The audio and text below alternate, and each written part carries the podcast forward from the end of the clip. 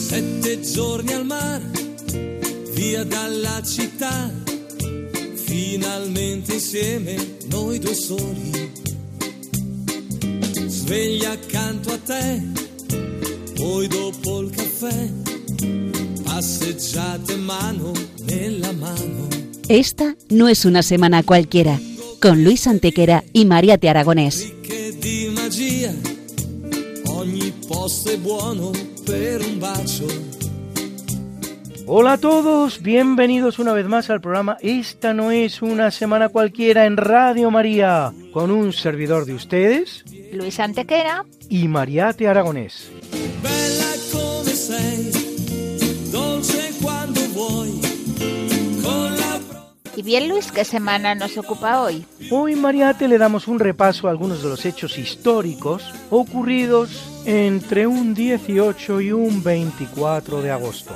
Una semana que no es una semana cualquiera, siete días, sette giorni, como dice nuestra sintonía, en los que han pasado a lo largo de la historia cosas que ni se imaginan nuestros oyentes, porque la historia es así, mejor y más fantástica que la más increíble de las fantasías. Comencemos, pues. Pues allá vamos.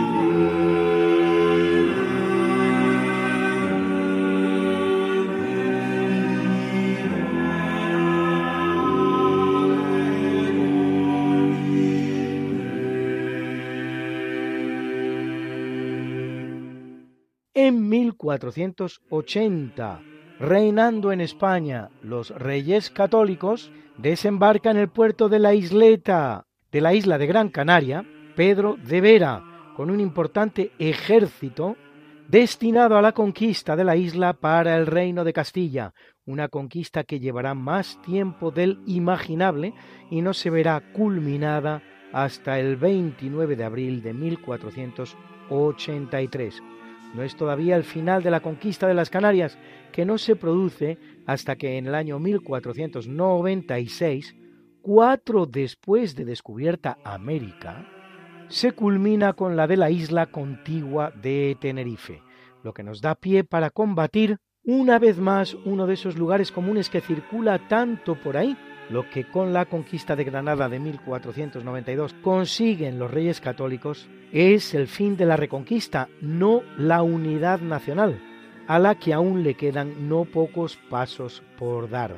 Así la incorporación de Tenerife en 1496, la de Melilla en 1497, la de Navarra en 1513, la de Ceuta en 1580 y hasta la de Olivenza, la siempre olvidada Olivenza, en 1801.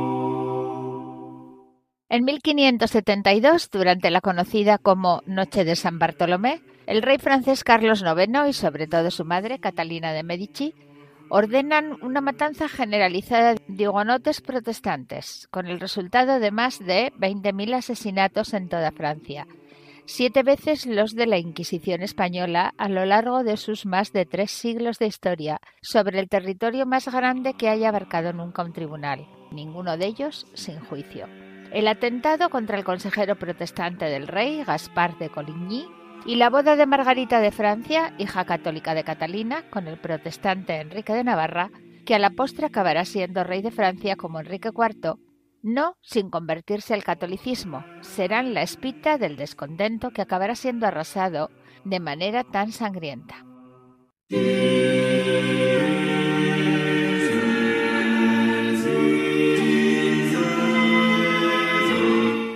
1492 se publica en España la primera edición de la gramática sobre la lengua castellana de Antonio de Nebrija, primera expresión de la aplicación de una arte bien conocida, la de la gramática, a una lengua moderna, pues hasta ese momento solo se aplicaba a las lenguas clásicas, griego, latín, hebreo. La de Nebrija es la primera gramática de una lengua no clásica, 37 años anterior a la gramática italiana de Gian Giorgio Tricino, 44 a la portuguesa de Fernand Oliveira y 58 a la francesa de Louis Maigret. Amén de ello, será el modelo utilizado para la construcción de hasta 600 gramáticas de las distintas lenguas habladas en el continente americano y en Filipinas, por mor de la obra de tantos intelectuales y misioneros españoles. Por si ello fuera poco, españoles escribirán también las primeras gramáticas de lenguas tan importantes como el japonés, realizada por el franciscano Juan Fernández hacia 1550, o el chino, escrita por Francisco Varo en 1703. Repárese que la gramática de Nebrija se publica en agosto de 1492, cuando América no ha sido aún ni siquiera descubierta, no digamos conquistada, colonizada o cartografiada, lo que quiere decir que cuando en el prólogo de su gramática Nebrija habla del castellano como la lengua del imperio, no se está refiriendo a un imperio que España todavía ni tiene ni sueña que puede llegar a tener. Se refiere a la acepción de la palabra imperio como sinónimo de mando, gobierno.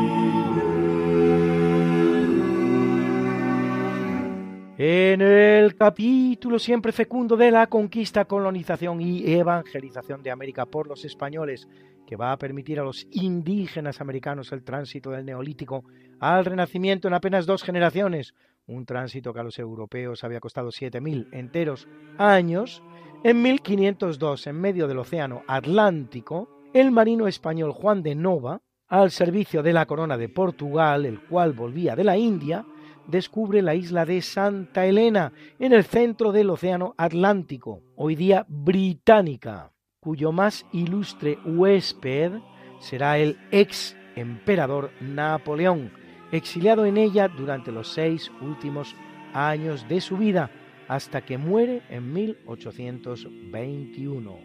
Y en 1562 en México, el español Alonso López de Lois funda la ciudad de Santa Elena, actual Río Grande, con 35.000 habitantes al día de hoy. Haciendo posible todos ellos y muchos más tres siglos de pax hispana sin precedentes en la historia americana, la cual, una vez que España abandone el escenario, conocerá más de dos centenares de conflictos, tanto civiles como entre vecinos.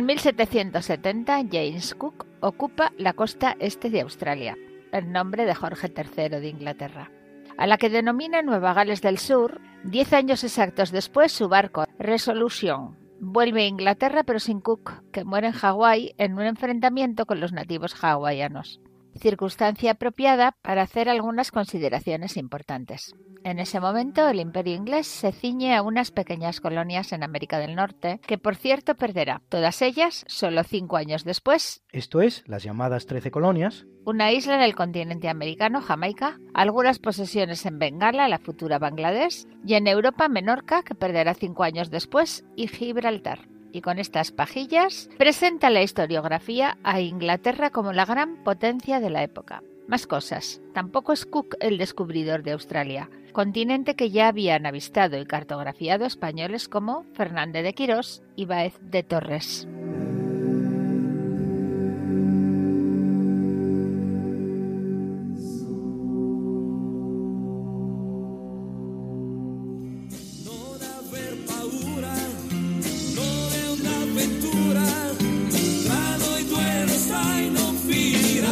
Esta no es Una semana cualquiera.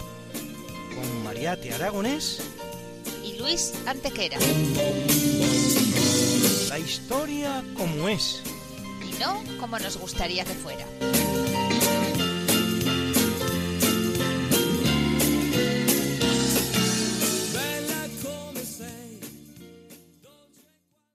En 1868 en la India, mientras observa un eclipse solar, el astrónomo francés Pierre Janssen aprecia una línea amarilla brillante en la longitud de onda de 587,49 nanómetros, lo que revela la existencia de un elemento nuevo.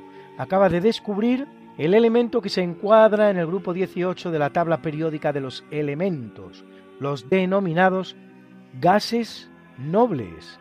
Al nuevo elemento lo llama helio, que no es otra cosa que el nombre del dios Sol en griego. El helio es el segundo elemento más ligero y el segundo más abundante también en el universo, constituyendo el 24% de la masa de los elementos presentes en nuestra galaxia. Durante algún tiempo se creyó que el helio solo existía en el Sol, pero en 1882, 14 años más tarde, analizando la lava del monte Vesubio, el del volcán que destruyera las ciudades de Pompeya, Herculano, Eslavia y Oplontis, el físico italiano Luigi Palmieri detecta helio en la Tierra por primera vez.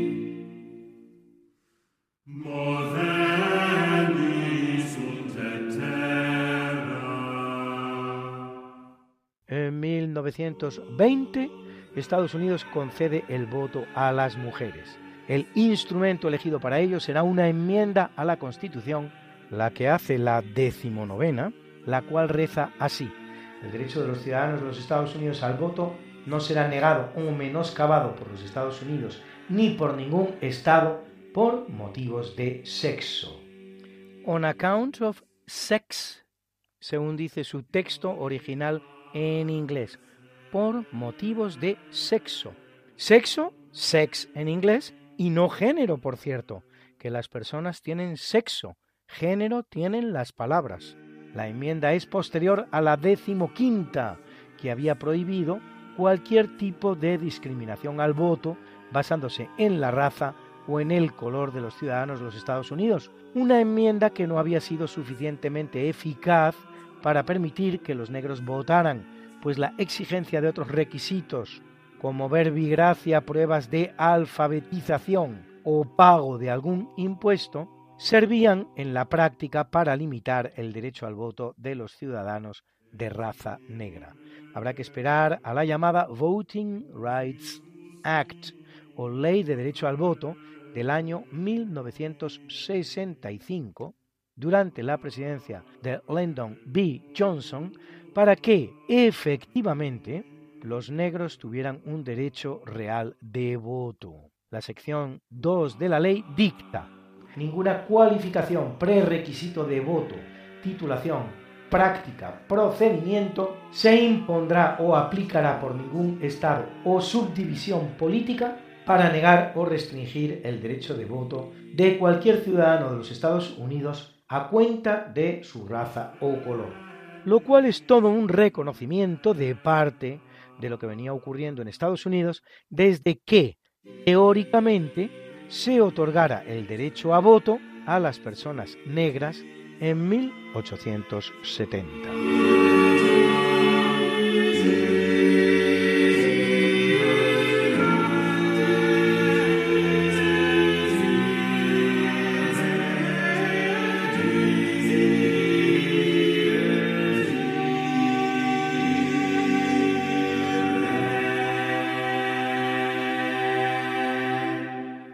En 1939, en el marco de la Segunda Guerra Mundial, la Unión Soviética y el Tercer Reich alemán firman el llamado Pacto Molotov-von Ribbentrop, por el que se reparten no solo Polonia, como acostumbra decirse, sino que la Unión Soviética se queda con Finlandia, Lituania, Letonia, Estonia y Moldavia, en lo que constituye una auténtica alianza nazi-comunista que permanecerá vigente hasta que, algo menos de dos años después, Hitler active la Operación Barbarossa para invadir sin previa declaración de guerra el territorio del que todavía es su aliado, la URSS.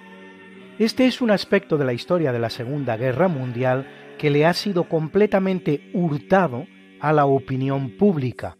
Nazis alemanes y comunistas soviéticos fueron aliados en toda regla durante nada menos que dos años durante dicho conflicto. Hasta tal punto que Churchill, deseoso de una alianza con Stalin, le advertía continuamente de los planes de Hitler de invasión soviética, a lo que el líder soviético hacía caso omiso. Curiosamente, tres años exactos después, es decir, en 1942, comienza la terrible batalla de Stalingrado, que durará seis meses. Producirá dos millones de muertos y terminará con la retirada alemana. Es el principio de la derrota nazi en la guerra.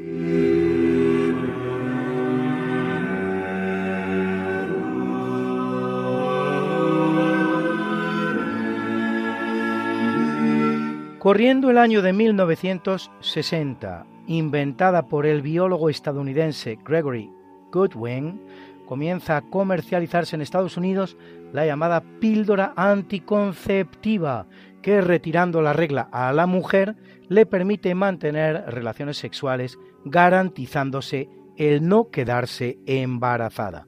Nos hallamos a los albores de un proceso que a lo largo de lo que queda de siglo producirá una auténtica revolución sexual con la incorporación de nuevos hábitos y costumbres por lo que a las relaciones sexuales y a la reproducción humana se refieren.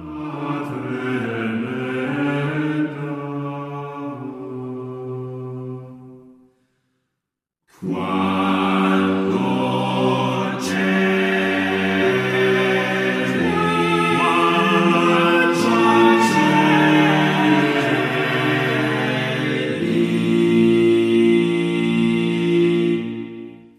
1991, durante el golpe de Estado que se produce en la Unión Soviética, el presidente Mikhail Gorbachev es detenido por un grupo de líderes críticos con las reformas liberalizadoras que viene llevando a la práctica desde hace tiempo en los procesos denominados de perestroika, igual a reforma, y glasnost, igual a transparencia.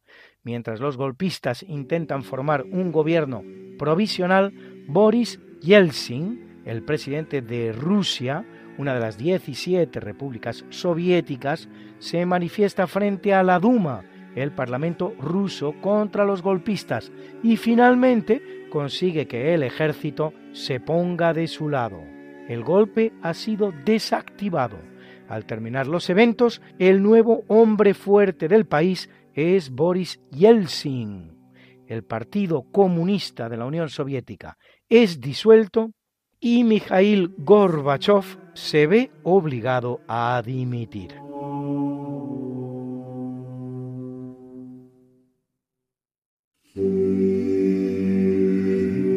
Ana Mafé, buena amiga de este programa, la gran experta en la historia de la reliquia del Santo Cáliz que se venera en Valencia, en el que Jesús habría consagrado el vino durante la última cena, nos manda este saludo desde Huesca.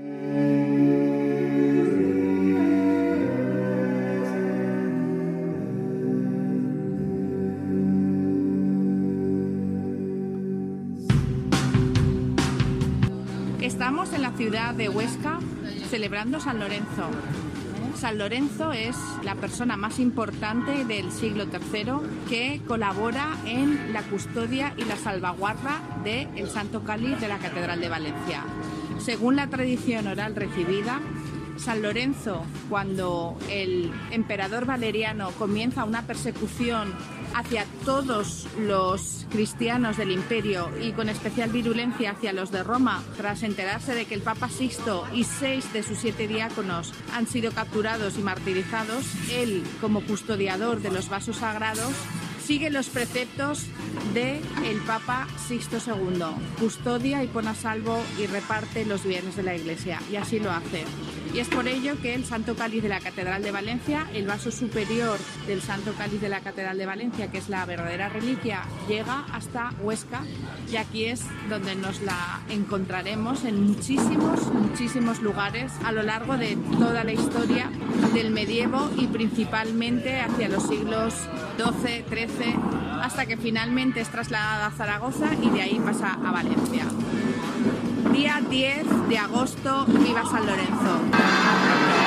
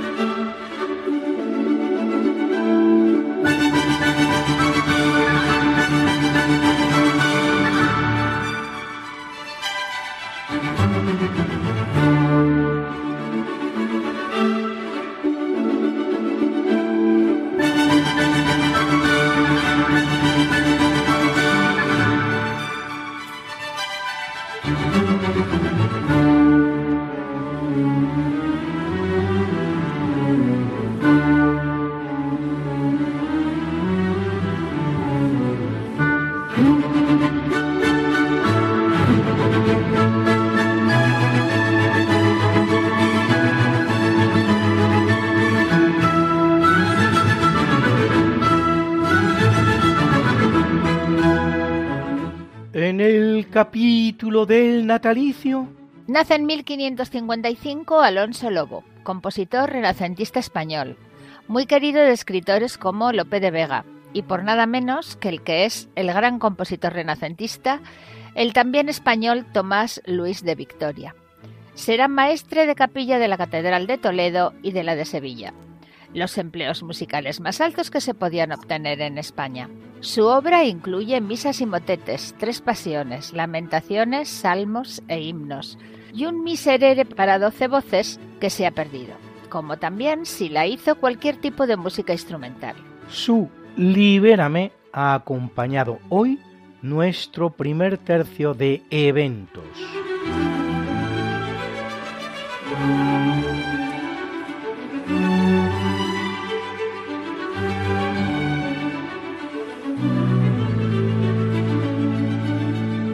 Y hoy nos pide paso un hombre que quiere presentarse a sí mismo. Escúchale. Fui cacique indígena otomí, conquistador, caballero de la Orden de Santiago, conquisté Querétaro para nuestro señor el rey Carlos I de España, enfrentándome y venciendo a los chichimecas, y fundé Santiago de Querétaro en el año 1531 de nuestro señor. Soy Nicolás de San Luis Montañez y esta es mi historia.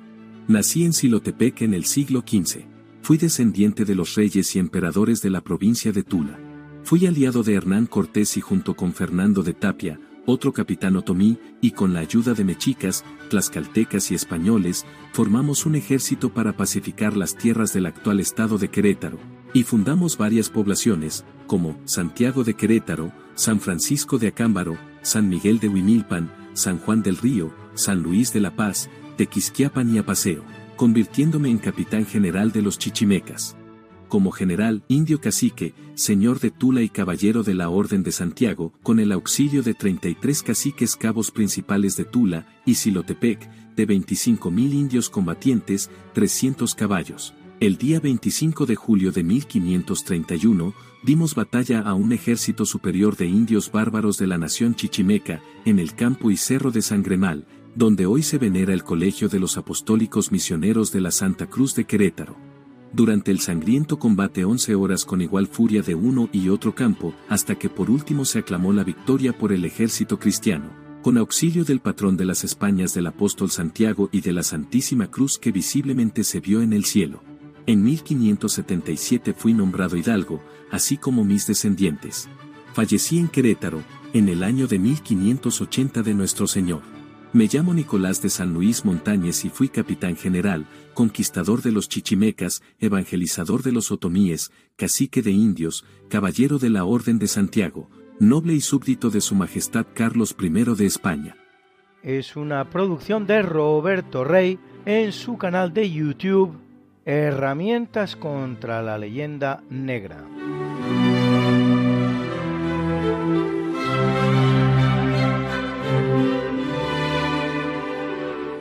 Corriendo el año de 1750 viene al mundo Antonio Salieri, importante compositor italiano que despliega su obra principalmente en la corte imperial austríaca. Maestro de Beethoven, Liszt y Schubert, entre otros grandes compositores, pero recordado sobre todo por la supuesta relación de celos que le unía a su contemporáneo, el gran Wolfgang Gottlieb Mozart.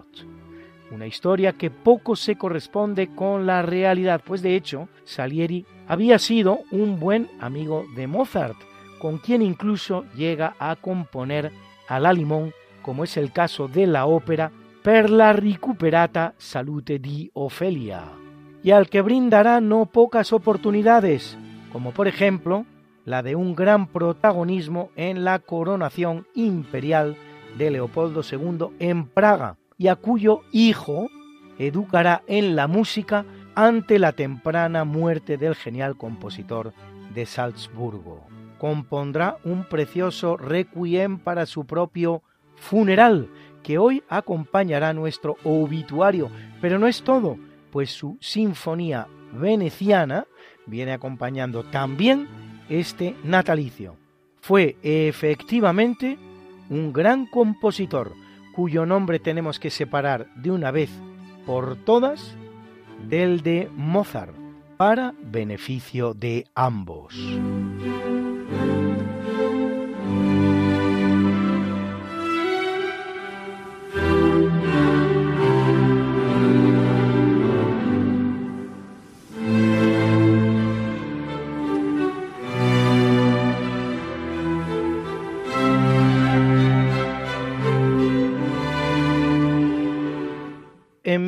1830, en Viena, nace Francisco José I de Habsburgo-Lorena, primogénito del archiduque Francisco Carlos, hermano y heredero del emperador austríaco Fernando I, por falta de descendencia de este. El 2 de diciembre de 1848, a la edad de 18 años, será coronado emperador de Austria, rey de Hungría y rey de Bohemia, entre otros muchos títulos, reinando hasta su muerte, acontecida en noviembre de 1916, en plena Primera Guerra Mundial, lo que convierte su larguísimo reinado de 68 años en el tercero más largo de la historia europea. Es también el penúltimo emperador austríaco, pues su sucesor, su sobrino Carlos I de Austria, cuarto de Hungría y tercero de Bohemia, por cierto, beatificado por Juan Pablo II en 2004, será destronado antes incluso de que termine la Primera Guerra Mundial con la total derrota del Imperio Austrohúngaro.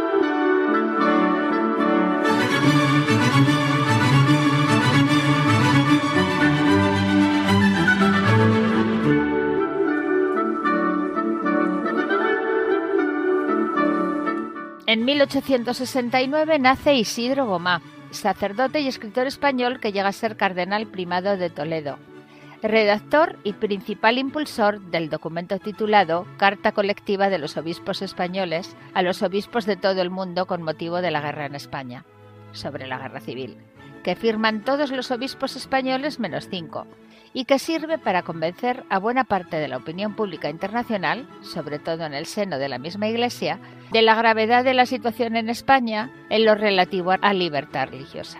Amén de ello es autor de títulos como Santo Tomás de Aquino, Época, Personalidad, Espíritu. Por Dios y por España, 1936-1939, o Pastorales de la Guerra de España.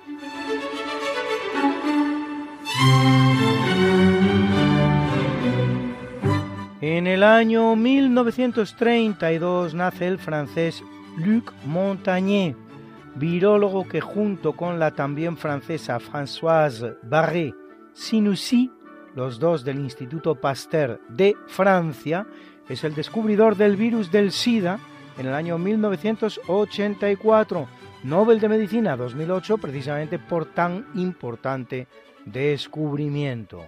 El SIDA acróstico de síndrome de inmunodeficiencia adquirida, también conocido como AIDS, el mismo acróstico pero en inglés, o incluso como VIH, acróstico de virus de inmunodeficiencia humana, aunque este sería más bien el nombre del virus causante, es una enfermedad que empezó a afectar a los seres humanos hacia los años 20 del siglo XX, aunque no empezó a identificarse como enfermedad individualizada hasta los años 80.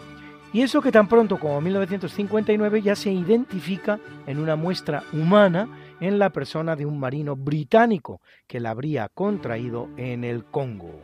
El 5 de junio de 1981, los Centers for Disease Control and Prevention, o Centros para el Control y Prevención de Enfermedades de Estados Unidos, convocan una conferencia de prensa donde describen cinco casos de neumonía por neumochistis carinii en Los Ángeles que ya eran SIDA. El contagio se produce por vía sexual y por la sangre. Se calcula que unos 40 millones de personas han podido morir por SIDA hasta la fecha.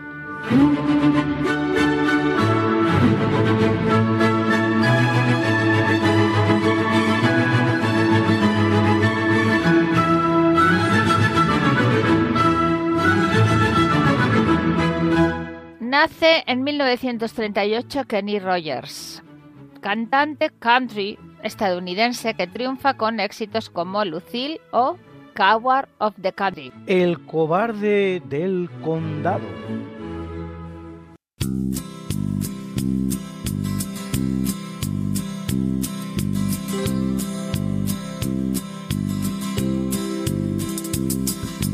Everyone considered him coward of the county. Never stood one single time to prove the county wrong. His mama called him Tommy, but folks just called him Yellow. Something always told me they were reading Tommy wrong.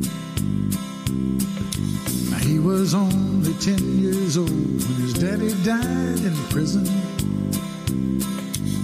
I took care of Tommy, cause he was my brother's son. I still recall the final words my brother said to Tommy. Son, my life is over, but yours has just begun. Promise me, son, not to do the things I've done.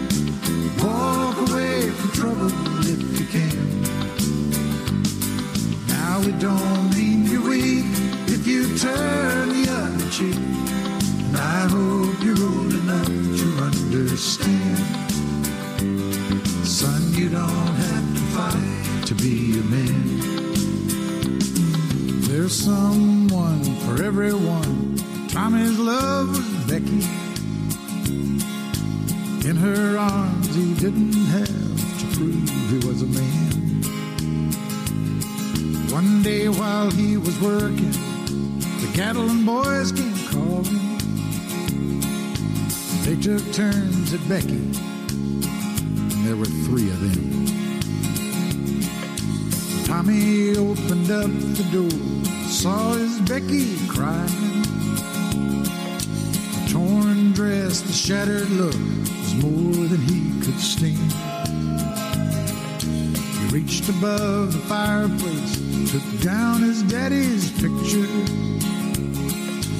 Tears fell on his daddy's face, I heard these words again. Promise me, son, not to do the things I've done. Walk away from trouble if you can. Now it don't mean you're weak if you turn the other cheek. And I hope you're old enough to understand.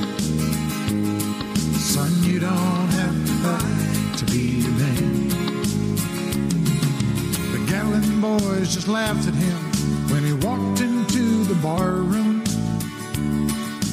One of them got up and hit him halfway across the floor. Tommy turned around, they said, Hey, look, old Yellow's leaving. But you could have heard a pin drop when Tommy stopped and locked the door. Twenty years of crawling bottled up inside him. He wasn't holding nothing back, he let him have it all. Tommy left the barroom, not a Gatlin boy was standing. He said, This one's for Becky, as he watched the last one fall. I heard him say, I promised you, Dad, not to do the things you've done. I'll walk away from trouble when I can. Now please don't think I'm weak, I couldn't turn the other cheek. Papa, I sure hope you understand. Sometimes you gotta fight when you're a man. Everyone considered him the coward of the county.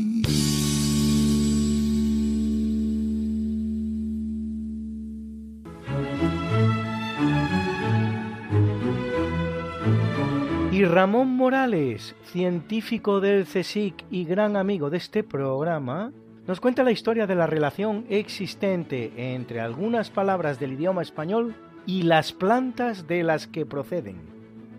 Ir de verbena era ir la noche de San Juan a coger esa planta, la verbena. La noche de San Juan del 23 al 24 de junio, noche mágica, era tradicional recoger ciertas plantas medicinales, entre las que se encuentra la verbena, la verbena officinalis, su nombre latino, que es una planta herbácea que nace de unos órganos subterráneos rizomatosos que perduran muchos años y tiene unas flores muy menudas de color malva tenue, que se disponen en espigas. De ahí ha perdurado el nombre de verbena para denominar a los festejos populares al aire libre.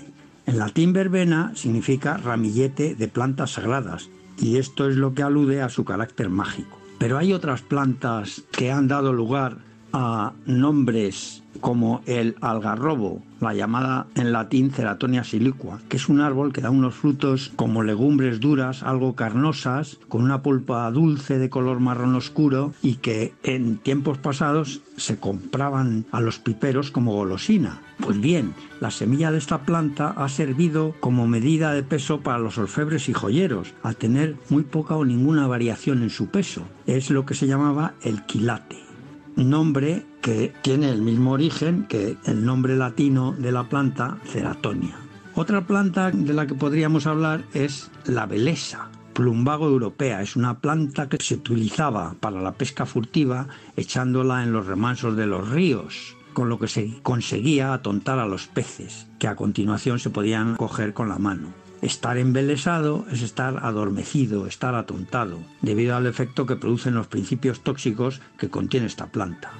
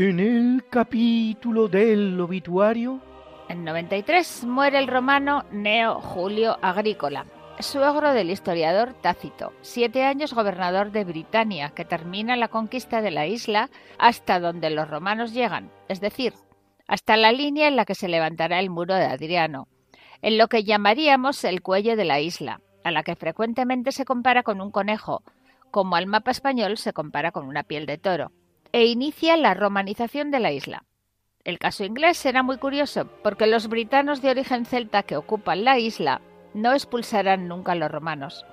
Serán estos los que la abandonen voluntariamente en 410, cuando se producen los eventos que conducen en el continente al final del Imperio Romano de Occidente, con lo que en un plazo muy breve de tiempo se produce la definitiva desromanización de unas tierras que no habían asimilado la romanización excesivamente. A finales del mismo siglo V vendrá la invasión de anglos, jutos y sajones, que dará a Inglaterra buena parte de la configuración demográfica que hoy tiene, desceltificándola al mismo tiempo que la germanizaba un proceso que afectó mucho menos a los extremos de la isla, Escocia y Gales. Es decir, que las poblaciones más antiguas de la isla de raza céltica tienen más que ver con la herencia escocesa y galesa que con la inglesa.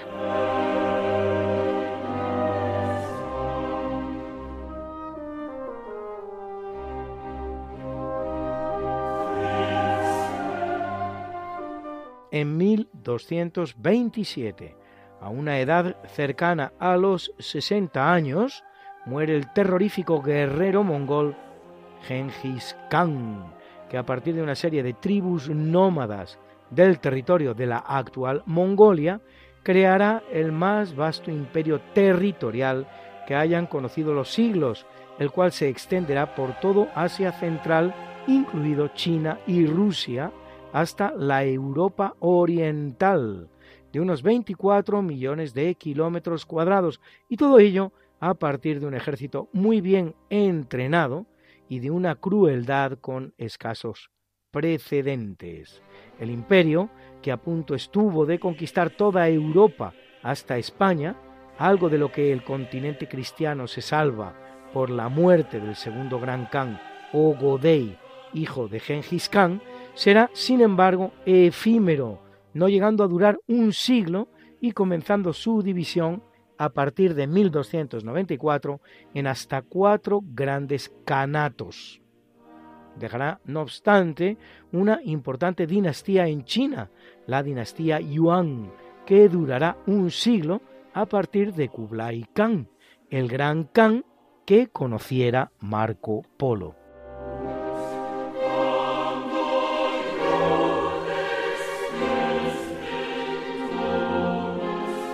Muere en 1280 de una apoplejía Giovanni Gaetano Orsini, más conocido como Nicolás III, segundo papa de los tres que ocuparán la silla de Pedro pertenecientes a la poderosa familia Orsini, junto con Celestino III y Benedicto XIII, que lo es tres años entre 1277 y 1280. Inquisidor general durante el pontificado de Urbano IV, intentará reforzar la posición de la Iglesia frente a los príncipes europeos, acordando con el emperador Rodolfo I de Habsburgo que los territorios de la Romaña y del exarcado de Rávena se reconozcan como pontificios. Publica en 1279 la bula Exit qui Seminat, estableciendo la observancia por los miembros de la orden franciscana de una estricta pobreza.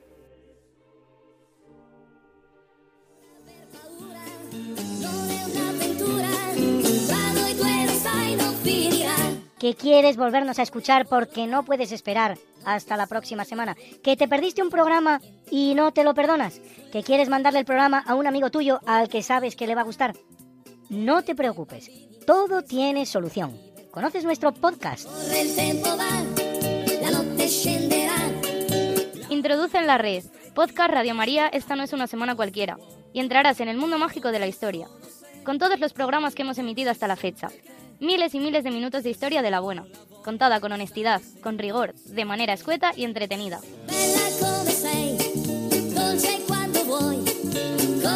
Ya sabes, el podcast de Esta no es una semana cualquiera.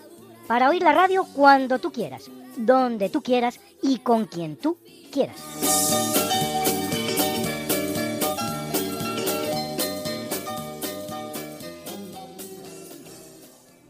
Y también en Spotify, Google y Apple Podcast.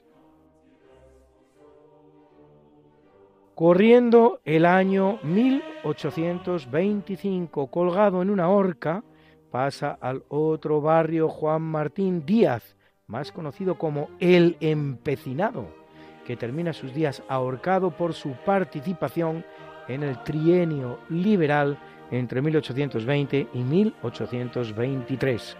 Héroe de la Guerra de la Independencia, al terminar esta se adhiere a la causa liberal, participando en el levantamiento de Riego y ejerciendo durante el trienio como gobernador militar de Zamora. A pesar de la ley de amnistía a los liberales, firmada por Fernando VII, cuando se repone el absolutismo en 1823, el general será detenido, juzgado y condenado a la pena capital. Camino del patíbulo conseguirá romper las esposas que inmovilizaban sus manos y revolverse contra sus guardianes, que lo traspasan con sus bayonetas, lo que no será óbice para que sea trasladado al patíbulo y ejecutado. El apodo que recibe es digno de mención, pues se trata de todo un apodo oficial, otorgado mediante Real Orden de 9 de octubre de 1814, con el privilegio de utilizarlo no solo él, sino también sus hijos y herederos. Y no lo recibe por ser empecinado de carácter, sino que justo al revés será su temperamento que hoy atribuimos a una persona obstinada y terca el que dará al término el sentido que hoy le conocemos. En origen, empecinado es el sobrenombre que reciben los naturales del pueblo de Castrillo de Duero, del que él provenía, por la abundancia existente en el lugar de la llamada pecina, definida por el diccionario de la Real Academia Española como el cieno negruzco que se forma en los charcos o cauces donde hay materias orgánicas en descomposición.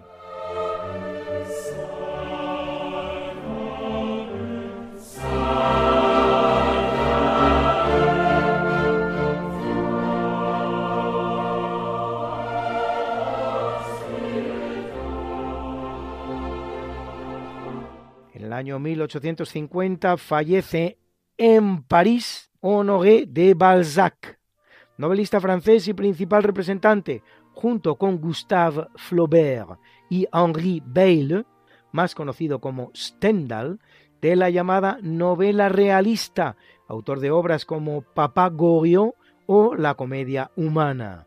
Su obra influirá poderosamente en otros autores como notablemente Émile Zola, Charles Dickens, Marcel Proust y hasta en algunos cineastas como François Truffaut o Jacques Rivette.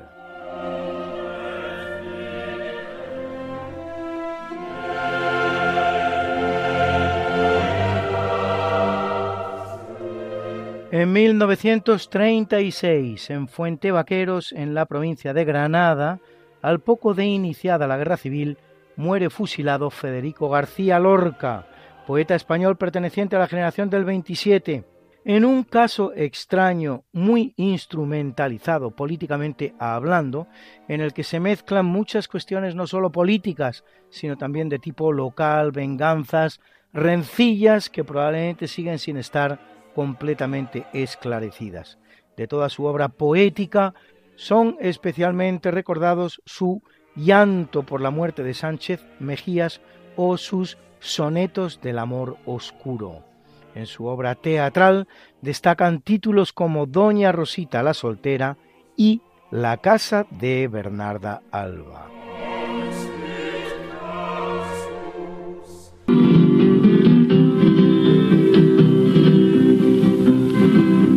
En mi caballo he venido de muy lejos y traigo pistola al cinto y con ella doy consejo. Y la semana pasada nos ha dejado uno de esos deportistas emblemáticos del deporte español, un auténtico pionero, en este caso del ciclismo, ni más ni menos que Federico Martín Bahamontes. El gran Alberto nos glosa su figura sin par. En los años 60 estábamos huérfanos de deportistas famosos. Solo había raras excepciones. Manuel Santana, un chavalín nuevo que empezaba, un tal Orantes, y sobre todo había uno que era Federico Martín Bamontes, llamado también el Águila de Toledo. Bueno, este corredor se caracterizó toda su vida por ser una persona anárquica, despreciaba las disciplinas deportivas y entonces corría su aire. De niño tuvo que andar mucho en bicicleta como repartidor y subía cuestas, en fin, se le daba bien la bicicleta.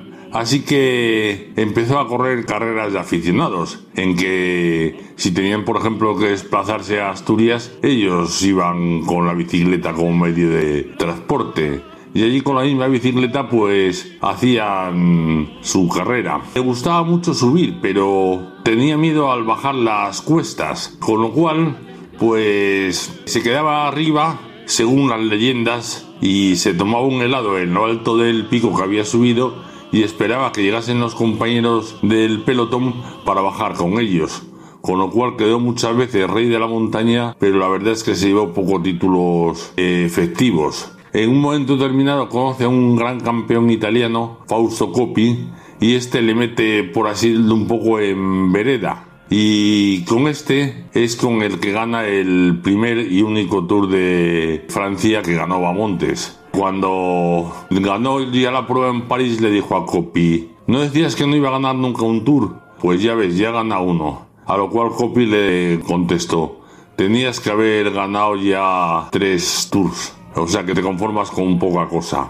Pero bueno, ver al carácter español, anárquico, alegre, siguió siendo un gran corredor, sobre todo un gran escalador, pero le faltaba consistencia. Era un atleta de ciclista, pero de antigua usanza. Unas piernas muy bien desarrolladas, pero los pulmones de la caja torácica era pequeña y estrecha. Bueno, se retiró quedando segundo en un tour y tercero también otro tour y se dedicó luego a montar una tienda de bicis en Toledo y allí vivió tranquilamente. Dinero que consiguió en la carrera deportiva fue muy poco, tal vez ninguno. Se rumoreaba que Franco le había regalado un millón de pesetas de la época cuando ganó el Tour de Francia, pero vamos, son leyendas que circulaban por ahí que no está contrastada en ningún documento. La muerte le ha venido a los 95 años y aunque su palmarés no es muy importante, pero bueno, abrió el camino a otros Salió luego más tarde un ciclista que era algo parecido a él, que era Perico Delgado, que también hacía cosas raras, por ejemplo llegar tarde a la contrarreloj del Tour, con lo cual arruinaba sus posibilidades. Bueno, pues esto es todo y descanse en paz este gran hombre ciclista. Buenos días.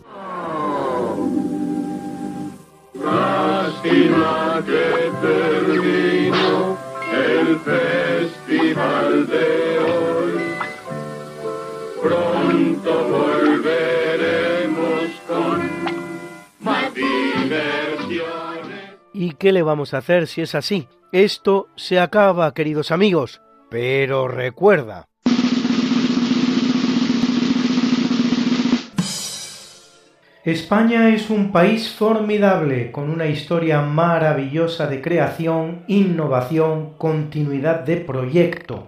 Lo que pasa es que la gente se empeña en no entenderlo.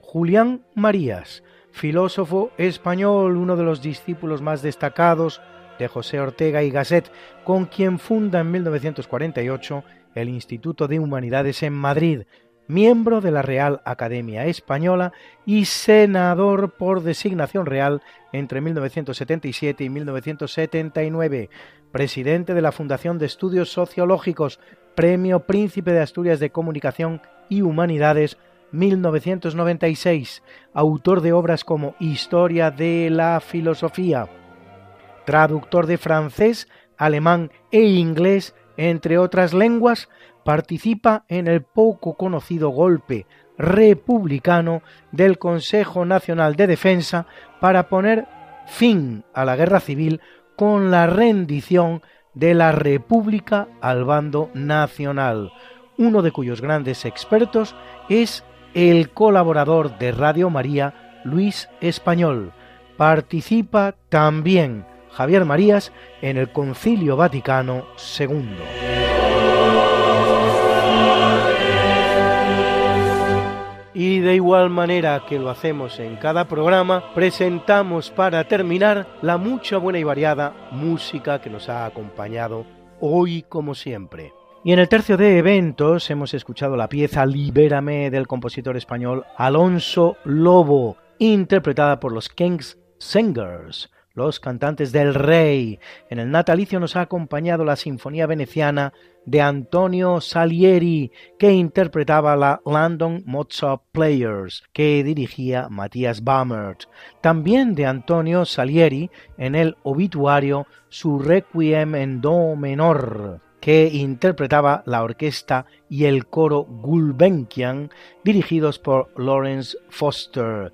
Y en nuestras pausas musicales, una bonita canción como siempre, The Coward of the County, El cobarde del condado, compuesta por Roger Bowling y Billy Ed Wheeler e interpretada por Kenny Rogers.